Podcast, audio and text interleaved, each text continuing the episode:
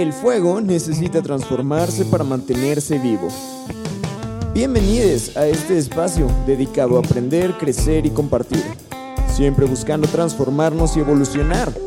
Porque aquí somos de fuego. Señoras y señores, muy buenas noches. Niños y niñas, ¿cómo están? Espero que todo muy bien.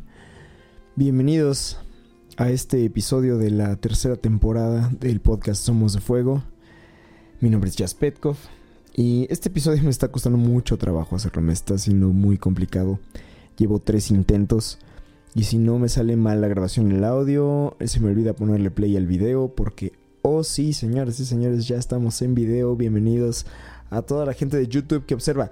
¡Uh! El día de hoy me voy a vulnerar con una cosa ahí muy um, álgida, que la verdad me está costando trabajo. Les traigo chismecito. Yo sé que a ustedes les gusta el chismecito. voy a comenzar contándoles una pequeña historia de lo que ha sucedido en los últimos días.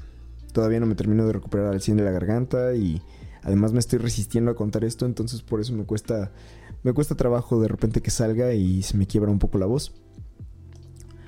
Una persona con una plática muy interesante y de la cual valoré mucho la opinión que me dio y, los aprendizajes que me llevé de ella, sin mala intención y sin decírmelo a mí directamente, es decir, hubo un mensaje llevado por terceros, dijo que su impresión de mí de ese día que nos acabamos de conocer es que le, parecía que soy un niño privilegiado. Y esa opinión me, me, me movió en, en varias formas, como en diferentes niveles, porque para mí el concepto de un niño privilegiado es como, ah, es el, el hijo de papi o el hijo de mami que, eh, que todo lo tuvo fácil, y que lo tiene todo resuelto y que entonces sus problemas son tonterías, ¿no? Que son cosas que como que no conoce los verdaderos problemas de la vida. Y un momento, un primer momento en el que al escuchar esta opinión, que reitero, llegó por un tercero, entonces llega con una intención diferente o llega con un, pues sí, con un filtro distinto, yo no lo oí directamente esta opinión me llega y lo primero que me hace pensar es, tú no me conoces, tú no sabes quién soy. ¿Cómo te atreves a decir eso? Tú no conoces mi vida, ¿no? Tú no sabes por las dificultades que he pasado, tú no sabes que vengo del barrio y shalala, ¿no? Así conté un montón de historias. Dentro de mi cabeza, ¿no? Pero para no hacer el cuento largo a ese respecto, y porque estoy comprometido con el trabajo personal y con el cuestionamiento de los paradigmas, me detuve y dije, bueno, y a ver, ¿y si sí eres un niño privilegiado? ¿Y si sí, Jazz, te estás comportando o te estás mostrando como un niño privilegiado? Tú dijiste que querías eh, dejar de tener problemas graves. Tú dijiste que querías poder resolver las cosas que se presentaban en tu vida sin tanto inconveniente. Tú dijiste que querías que la vida se manifestara de una manera un poco más fácil. Y el día de hoy la verdad es que la vida está fluyendo con mucha más armonía que hace todavía algunos meses. Sí, meses. y mucho más que hace algunos años. Que empecé como con toda esta cuestión del, del trabajo personal y del cuestionamiento de las cosas considerando que hace seis años todavía me quería cortar las venas. Crecieron flores de eso. Em, pues creo que el día de hoy sí estoy en una situación muchísimo más tranquila con mi vida. Y si la impresión que estoy dando hacia afuera es de que soy un niño privilegiado, de alguna manera es una señal de éxito con respecto a eso que quiero para mi propia vida. Es como, pudiera parecer que a esta persona no le está costando tanto trabajo la vida y por eso es interpretado como que es un niño privilegiado, pues entonces sí, la vida está siendo mucho más fácil. La vida me está haciendo mucho más relax. Ya no me estoy peleando con todo. Y estoy agradecido por lo que hay a mi alrededor. Por la casa en la que vivo, por, por tener un techo sobre mi cabeza, por las condiciones en las que vivo, por tener la oportunidad de compartir las cosas chidas con la gente a mi alrededor, por poder decir que amo a muchas personas y sentirme amado de vuelta. por toda la información que se me ha podido acercar durante los últimos años y que me ha hecho ver la vida de una manera diferente para dejar de estar peleado y para para ya no estar en conflicto, Me fui a investigar algunas cosas al respecto y me topé primero que nada con la definición de privilegio, porque además por ahí va el principal cuestionamiento que me llevé estos días, ¿no? Y el privilegio, según Wikipedia, esto no es ningún diccionario oficial, digamos. Wikipedia dice que el privilegio es la ventaja exclusiva o especial que goza por concesión de un superior o por determinada circunstancia propia se opone al moderno concepto de derechos y puede identificarse con el antiguo concepto de honor. Respondiendo a su origen etimológico de latín privilegium, puede definirse como una ley privada, o sea, no pública o general, sino relativa a un individuo o cuerpo social específico y distinguido de los demás. Y entre todas estas investigaciones y dando continuidad a esto, me topé con una... Sigo una página en Instagram que se llama Abrazo Grupal, donde hablaban justo de los privilegios. y me gustó mucho, ¿no? Dice, este, esta publicación se titula Cosas que son un privilegio pero no queremos aceptarlo, parte 2. Y hacen como el disclosure de que unos meses antes publicaron un texto donde hablaban de diferentes privilegios que cuando los tenemos es difícil identificarlos como tal. Si escuchan algunos de mis podcasts anteriores, yo me he dado al trabajo de reconocer algunos de los privilegios que tengo en la cuestión de haber nacido como un varón, de haber nacido en la sociedad en la que estamos, en el tiempo en el que estamos, de identificarme tal vez como un varón heterosexual cisgénero, y que de alguna manera todo esto es un privilegio, aun cuando me ha costado trabajo verlo justo porque ha sido básicamente mi condición de toda la vida, ¿no? Y dice, continúo con el post, el post que dice, es que pareciera que las personas tenemos miedo de nombrar los privilegios que tenemos porque hacerlo nos convertiría en malas personas o le quitaría valor a quienes somos y lo que hacemos. Y eso me dio duro, porque sí, efectivamente, el que me llamaran niño privilegiado me hizo muchísimo ruido porque es como, ¿qué? ¿De qué estás hablando? ¿No? Porque al tener estos privilegios pudiera parecer que yo estoy reducido en valor, o que mi historia o los problemas que he pasado por la vida pudieran ser minimizados. Y al mismo tiempo creo que es una combinación de ambas cosas. He vivido igual que muchas personas muchos inconvenientes en la vida que he tenido que valerme de mis habilidades y de mis aprendizajes. Pero sería irresponsable de mi parte no decir que me he hecho, que me he valido también de mis privilegios para poder resolverlos. Continúo con el post. Dice, en realidad cuando hablamos de privilegios y buscamos señalarlos, lo hacemos porque ese es el primer paso para poder usarlos a favor de un lugar más justo y seguro para las personas. Los privilegios que tenemos no los escogimos, son asunto de puritita suerte. Pero tenerlos nos pone en una posición de poder que, aunque sea chiquito, puede ayudar a que otros sean incluidos en las conversaciones. Ojo, no a hablar por otros, sino amplificar sus voces. y esto me hace sentido, haciendo el paréntesis, porque en algún momento yo procurando ah, con podcast y etcétera, tratando de hablar como en pro de la cuestión feminista y al tratar de hacerme cargo de mis privilegios y utilizarlos en pro de mi intención no es caer en el mansplaining. Y como he platicado con amigas que están de manera activa en la cuestión feminista, es una línea muy delgada el poder encontrar esta, este discurso y esta línea, justo poder caminar sobre este esta cuerda floja de caer en el explicar algo que no me atraviesa. Yo puedo dar mi opinión, pero ser consciente de que no es nada más que una opinión cuando es algo que no me atraviesa. Y el aprender a reconocer mis privilegios porque son algo que me atraviesa y ponerlos a funcionar en pro no solo de mí, sino de la gente a mi alrededor. y de la gente que en su momento está luchando porque su voz sea escuchada. Esa es la intención de lo que hago y siempre abierto a la posibilidad de que si estoy metiéndome de manera inadecuada en donde no me llaman o diciendo alguna estupidez, venga por favor díganmelo para que yo pueda así aprender, crecer con ello y compartirlo hacia afuera, que esa es mi misión de vida. Continúo con el post. Dice, el primer paso para poder hacer todo esto es reconocer nuestros privilegios. Por eso hoy traemos cosas que son un privilegio, pero que nos cuesta trabajo aceptarlas como tal. no voy a leer todos los ejemplos, les recomiendo que sigan a Abrazo Grupal, así, arroba Abrazo Grupal en Instagram. Y solo les voy a leer como los títulos, ¿no? Habla de que un privilegio es tener un cuerpo hegemónico y que nadie cuestione tus hábitos alimenticios o de salud ser leída como una persona blanca, seas hombre o mujer. vivir en la capital siendo una persona queer.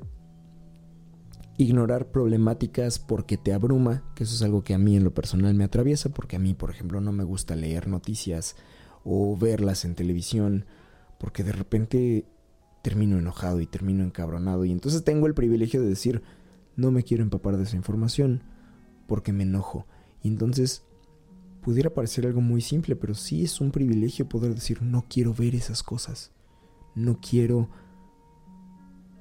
verlas. Quiero, quiero fabricar mi realidad de una manera diferente, cuando en realidad hay gente que aún viendo las noticias o no, está afectada de manera directa por esas cosas. No me voy a meter demasiado ahí. Eh, mencionan algunas cosas más y el post es, bastante extenso y bastante interesante. Les recomiendo que vayan a verlo. Me ayudó a ver algunas cuestiones con respecto a mis propios privilegios. Y me llevó a pensar que en algún momento además el reconocer mis privilegios, esto, esto solo es un pensamiento que, que me surgió con base en eso. Decir sí, soy un niño privilegiado o soy una persona privilegiada y que me hace justo de lo más privilegiado en aspecto negativo que existe en mi percepción. Porque entonces es como un, jajaja, sí lo tengo y qué, ¿no? Es como, ¿y qué importa? Y algo que escucho o que he escuchado varias veces de, diferentes eh, voces a las que sigo en, en línea es que justo parte de tener un privilegio o parte de la responsabilidad de tener un privilegio es hacer algo positivo con él. Procurar ponerlo al servicio de los demás. Es como de tengo esto que me hace bien, tengo esto que me funciona, bueno, ¿cómo voy a usarlo para que haga un impacto positivo en la gente a mi alrededor?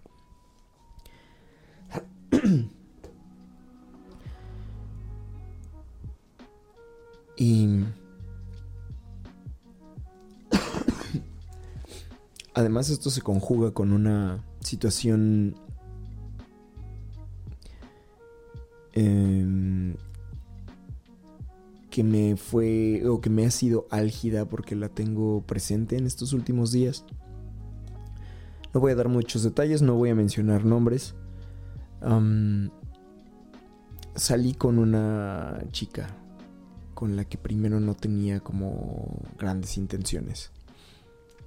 Em, es una chica que me demostró como, como muy abiertamente y que es algo que me gusta mucho, me demostró que yo le gusto. Me, hizo saber que se siente atraída por mí.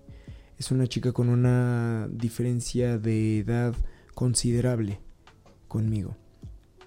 Eh, no había tenido un, un, acercamiento con alguien que tuviera esta, esta cantidad de años diferentes de la mía, ¿no? Eh, por ahí hubo, hubo quien en una reunión, o la, la reunión en la que fui con esta chica, porque solo hemos salido una vez, me dijo, eres unas altacunas, ¿no? Y como yo además ya andaba en este trip de hablar de la cuestión de los privilegios, me cruzó por la cabeza, es como de, y este, este ser, o sea, que yo sea apreciado y que sea atractivo para esta persona, y en la situación en la que estoy, y además el el ser catalogado en esta situación como unas altacunas pudiera ser un privilegio. Justo como en esta línea de reconocer privilegios que, que probablemente no se ven a primera vista, ¿no? No tengo respuesta todavía para todo esto. Em, pero esto es parte del, del, discurso que ha venido por mi cabeza porque además es una cosa muy chistosa. Yo sí creo en esta cuestión como de, de decretar cosas energéticamente. Entonces fue muy chistoso porque yéndome para atrás y pensando que yo con esta chica no tenía como, como muchas ganas de salir cuando la conocí porque no me gustaban algunos de sus discursos personales, porque la veía inmadura y etcétera. De repente me cayó el 20 de que yo en algún momento dije, ay, pues estaría chido. Alguien que me hacía la broma con respecto a mi edad me dijo, ay, pues sí, ¿no? Tú ya tienes 30 y algo. Eh, me dijeron, estás como en la edad perfecta para hacer... Eh, la frase fue en inglés, ¿no? Old enough to be your boyfriend. No, al revés. Young enough to be your boyfriend, old enough to be your daddy. y entonces fue como, como el chiste. Y en mi cabeza me acuerdo perfecto que me fui a dormir esa noche, que ya tiene tiempo, y pensé, mm, estaría padre, ¿no? Salir acá con una veinteañera y que yo le guste y que me guste y que la pasemos chido y que nos la podemos eh, eh, eh, llevar relax y, y jijijiji, ¿no? El, el, el, el generar este acercamiento con una chica. Pero dije, ah, sí, X, estaría divertido, estaría muy padre. Y lo dejé pasar y lo solté. Y no caí en cuenta de que esa es la fórmula infalible para manifestar alguna cosa, ¿no? Entonces, poco tiempo después, voy y me topo con esta chica. Que así de un día de conocernos fue como, como, mm, pues me caíste bien, me agradaste y eh, tú a mí me gustaste y pues nos empezamos como a tirar indirectillas y así y la cosa escaló muy rápido, fue una cosa muy interesante. Porque en esta fiesta me divertí, me la pasé muy bien. Eh, bailamos y, nos besamos y tuvimos acercamientos, ¿no? Pero llegó un momento en el que y cuando hubo esa misma noche, cuando hubo la oportunidad como de algo más, sentía en ella este este rush como este es que estuve ahí además entonces o sea estuve estuve ahí cuando tenía ese rango de edad entonces era como sí, como esta urgencia, como, ah, lo que quiero es acostarme contigo ya. Y, y no, digámoslo así, mi cuerpo me dijo que no. Fue como, Nil, ¿no? Así no es, vato. Y aparte, yo no he procurado en algún momento, me lo he cuestionado, pero no he procurado como decir, ah, me voy a identificar, así como en estas cuestiones de identidad de género, voy a ver si me identifico con algo diferente. Nunca ha sido como un tema muy importante en mí. Y la cosa es que me acordé mucho, porque además no es la primera vez que me sucede. Me acordé mucho de una amiga que de manera reciente me habló de, la, de mi sexualidad. Que además se los voy a, se los voy a leer porque también lo investigué. Nada más regálenme un segundo para encontrar la página. Aquí está. Para quien no lo sepa, un demisexual es una persona que no experimenta atracción sexual primaria, es decir, basada en la vista, el olfato o una u otra información disponible al instante. Los demisexuales experimentan atracción sexual secundaria, es decir, después de saber más sobre la persona que solo su apariencia. Cuánto necesitan saber sobre dicha persona y por cuánto tiempo varía de persona a persona. La demisexualidad es considerada lo opuesto a la fraisexualidad, término que no conocía, en que la atracción primaria se experimenta solo cuando no hay atracción secundaria. Es decir, por decirlo como en otras palabras o por decirlo como yo lo entiendo, una persona demisexual es aquella que siente atracción sexual cuando conoce a la otra persona, cuando hay cuando empieza a haber un vínculo eh, relacional de nos conocemos, que no es una cosa casual. Y además, como yo lo entiendo, o por lo menos como yo funciono, es que además haya un vínculo emocional. No es como que mi cuerpo no pueda sentir excitación.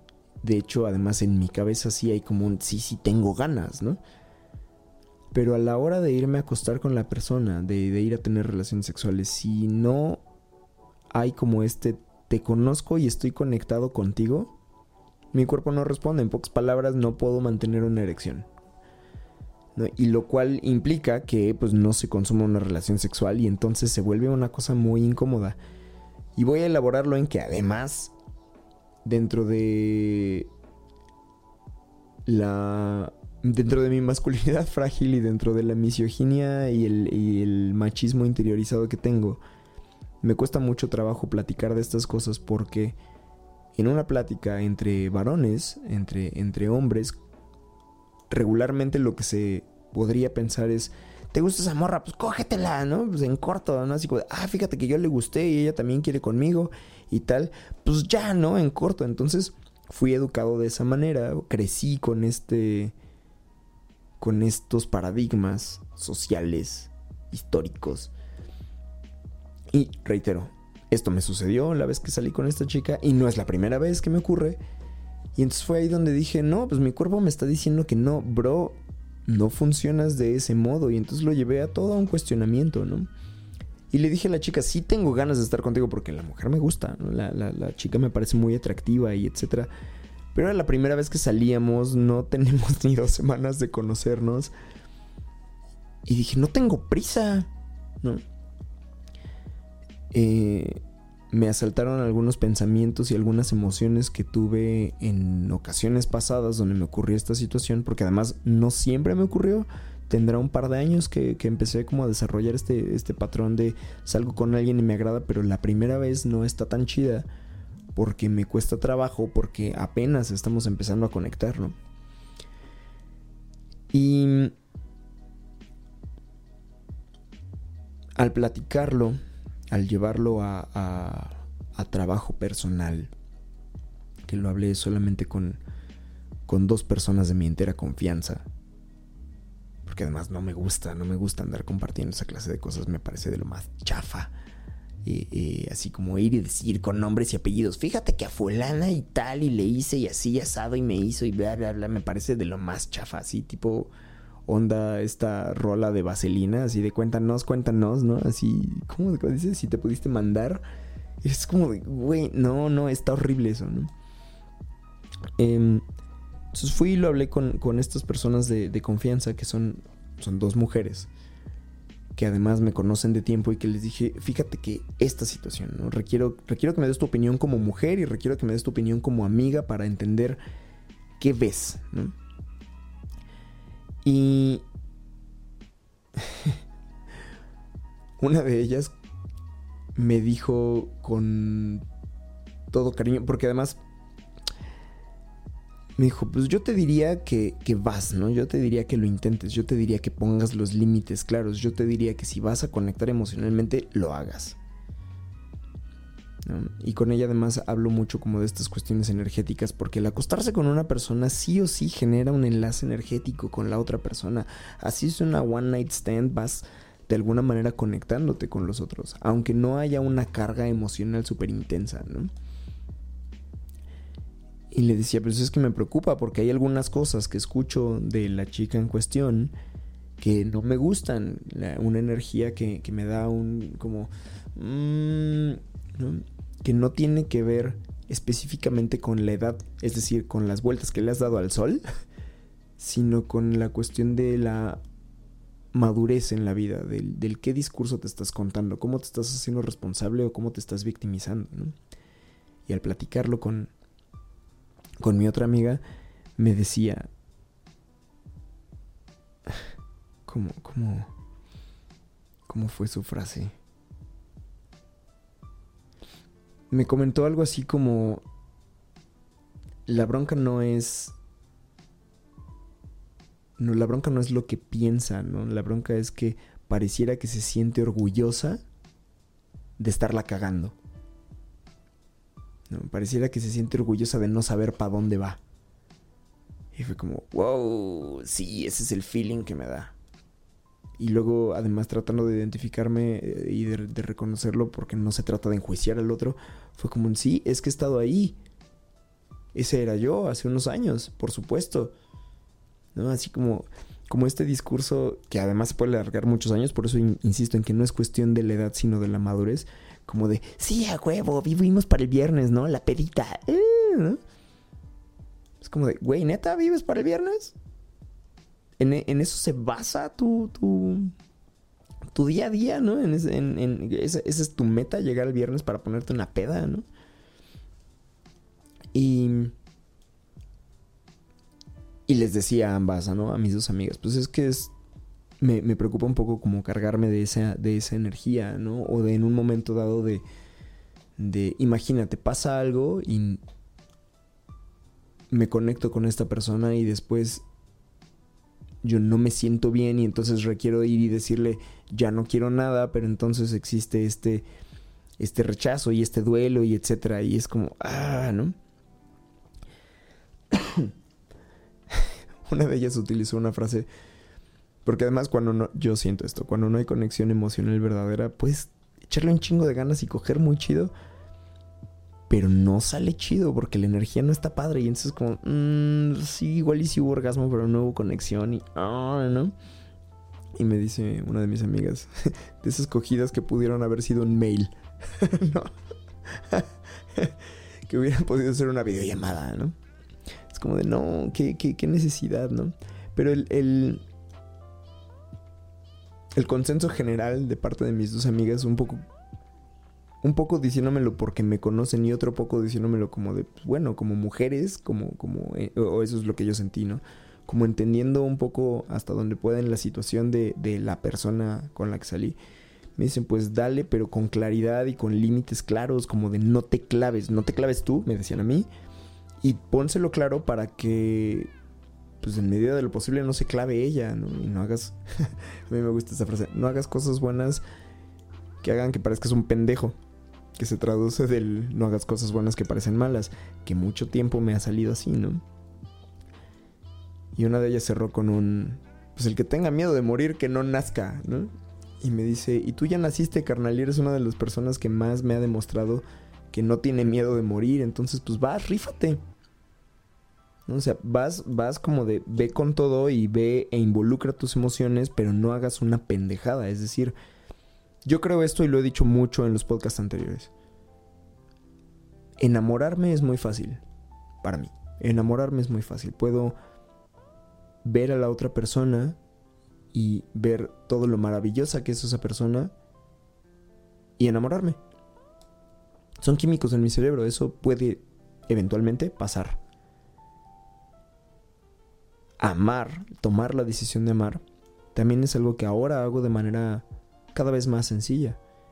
Y ninguna de las dos, ni el enamoramiento ni el amor, implican que la otra persona me ame de vuelta, implican que la otra persona cumpla mis expectativas. Ninguna de las dos. Entonces, he tratado de encontrar este balance entre yo me puedo enamorar de ti, aunque no aunque no nos hayamos acostado, aunque no nos hayamos besado, aunque aunque nomás sea porque me gustas. Y puedo decidir amarte incluso si te vas al otro lado del mundo y no te vuelvo a ver nunca. Incluso si no quiero volver a verte nunca. Quiero que te vaya bien, deseo que te vaya chingón. Ojalá. Yo igual te voy a amar. Y cuestionándome todo esto fue como un... Mm, pues... Ah, porque me, me decía esto de que tenga miedo de morir, que no nazca y tú pues, rífate. Como desde un... ¿Por qué estás tan preocupado por el futuro? Mejor encárgate de construir bien este presente. Y ponle las cosas claras. Y explicándoles esta parte de que además mi cuerpo de alguna manera no reacciona como cuando tenía 20 años, es decir, no nada más por calentura puedo ir a coger con alguien, sino que de verdad requiero que haya una conexión emocional. Ahí fue donde, en estas charlas fue donde caí en cuenta como de, pues sí, además no tengo prisa. Y no por este paradigma social de tengo que responder a huevo y tengo que ser así, este vato semental y etcétera. No por estas construcciones sociales, a huevo las tengo que cumplir. Entonces yo puedo ir y hablar con ella y decirle dentro de este poner límites, como de, ¿qué onda? Yo no funciono de esta manera. Tienes menos años que yo, entonces te relacionas con gente que está en ese rush todavía. Y pues yo ya no estoy ahí. Y agradezco mucho gustarte, pero conmigo las cosas funcionan de esta manera. Es decir, no funcionó así de, de desconectado, no me acuesto con alguien para llenar un vacío emocional, por el hoyo equivocado, dice, mi mamá. no, no, yo no traigo prisa. Yo no traigo prisa. Y probablemente no vamos a ser pareja formal, ni nos vamos a casar, ni nada por el estilo, porque además no es mi intención. Pero yo prefiero conectar contigo a un nivel profundo. Y si dentro de eso conectamos chido en lo sexual, puta chingón. Y si un día ya no, de todas maneras yo voy a seguir amándote y deseando que te vaya chingón y poniendo en tu espacio todo lo bueno que yo pueda seguir poniendo. Porque además otra... Otra cosa que me decía una de mis amigas, que le causaba como mucho cringe la cuestión de la diferencia de edad. Me dice, pero es que este discurso de repente como de de vato mayor, sugar daddy, como de sí, yo te voy a enseñar muchas cosas, no nada más en lo sexual, sino en la vida y etcétera. Es como de, ah, ¿no? Y llegamos como a la conclusión de, pues sí, por supuesto que te hace un chingo de ruido. Primero porque tú no tienes 20 años, ¿no? Pero en algún momento es, no lo sé, me, voy a atrever a decir esto, no me atraviesa. Corréjame quien, quien, quien sí tenga la información de primera mano. Pero sí he visto que hay muchas mujeres en ese rango de... No sé si solamente tiene que ver con la edad, sino de su crecimiento personal, de su madurez emocional, en el que es como de sí, un hombre mayor me va a enseñar muchas cosas de la vida. Y esa no es mi intención. Yo, además, eh, el que ella me lo mencionara fue como, como a que a mí me aterrizara y me quedara claro, porque esa no es mi intención. Yo no quiero ir a enseñarle nada, no en ese sentido patriarcal, ¿no? Como de, ah, sí, claro, conmigo vas a aprender como muchas. Nel, Nel, no me interesa. Tengo muy claro que todos somos influenciadores de nuestro entorno, que lo que somos se permea en la gente a nuestro alrededor. Esa siempre es mi intención con todo el mundo. Es como de, mira, esto es lo que soy. Trato de vulnerarme, trato de mostrar quién soy verdaderamente, trato de, de mostrar mi lado oscuro. Trato de sensibilizarme y de aprender de todas las cosas que me ocurren esperando que eso impacte de manera positiva en el entorno.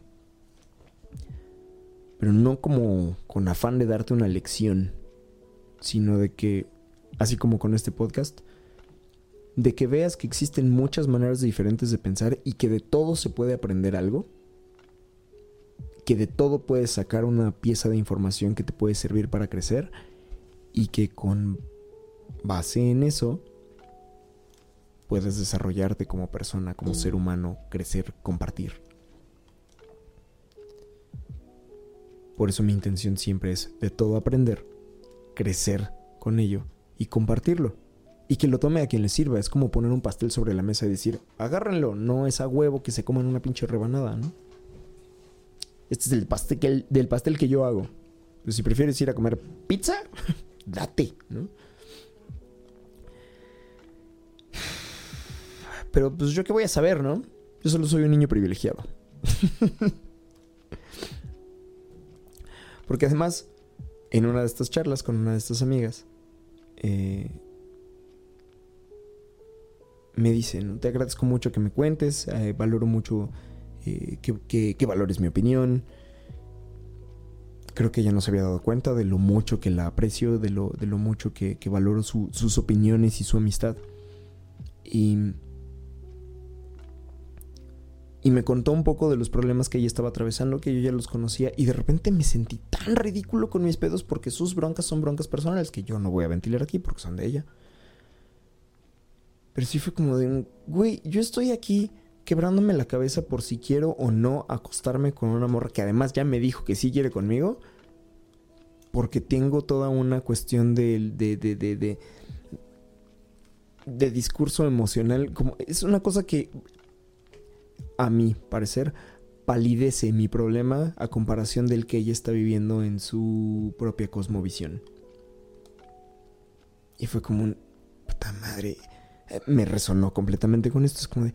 Qué privilegio el mío de poder detenerme a pensar estas pendejadas cuando hay gente allá afuera que tiene esta clase de problemas graves, ¿no? Así familiares, eh, no sé, económicos, no sé, la guerra del otro lado del mundo, ¿no? Y como he dicho en otras ocasiones, al mismo tiempo todo importa y nada importa, todos tenemos nuestros problemas en diferentes niveles, ¿no? Me sentí muy ridículo después de contarle toda mi diatriba y que me dijera muchas gracias porque con esto me distrajiste de mis broncas y fue como, puta madre, güey. Yo aquí contándote mis pendejadas cuando tú tienes problemas de verdadera dificultad que resolver en este momento, ¿no?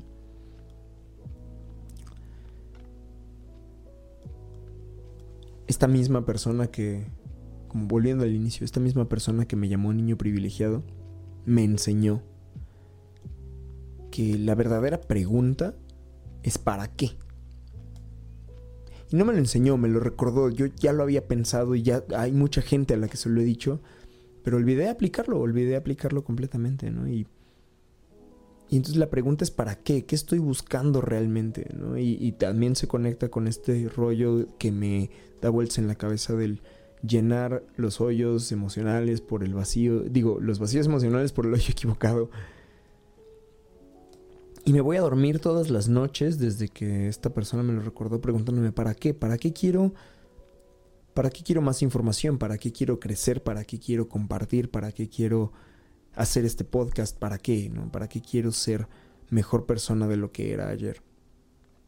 Creo que por lo menos la respuesta que tengo al día de hoy es que justo el compartir es ese para qué. ¿Para qué? Pues para compartirlo y que lo tome a quien le sirva. Si puedo tocar una vida en positivo, me doy por bien servido todo este esfuerzo de editar el video y pon la cámara y pon la luz y consigue un micrófono y el audio y, tómate el tiempo, ¿no? De estar aquí sentado y construye este discurso, investiga y tal. A mí me hacen una mejor persona para mí. Pero ponerlo allá afuera y vulnerabilizarme de esta manera de verdad es con la intención de que a alguien allá afuera le sirva. Quien sea. Como se los decía en algún momento en el, intro o en el outro de, de los de los podcasts de la primera y segunda temporada, ¿no? No soy un influencer, no estoy vendiendo cursos, no te voy a vender ningún producto aquí, no, no es la intención. Yo hago esto para compartir con la intención que nació de que un día le llegue esto a Isabela. Y quién sabe, probablemente un día Isabela crece y escucha estas cosas y dice, estás diciendo pura mamada, güey, nunca me interesó lo que estabas hablando. Sea, ¿no? Espero que toque en positivo a alguien. Y si no, pues por lo menos a mí ya me sirvió para hacer catarsis. Los dejo con una frase que me dijo mi amiga Dani. Porque ella, igual que yo, siempre está muy conectada con la cabeza. Y a veces nos cuesta trabajo desconectarnos de la cabeza y bajar así bajar lo racional hacia lo emocional. Y me dijo, deberíamos vivir más de lo que pensamos en vivir. Con esto los dejo. Espero que tengan una excelente noche. Muchas gracias por ser de fuego. Muchas gracias por haber escuchado este episodio de Somos de Fuego. Recuerda que me puedes encontrar en todas las redes sociales como arroba jazzpetkov con el hashtag Somos de Fuego. También te agradecería muchísimo si me regalas una calificación en Spotify y Apple Podcast para así poder llegar a más gente y seguir produciendo este programa. Pero sobre todo, gracias por ser de fuego.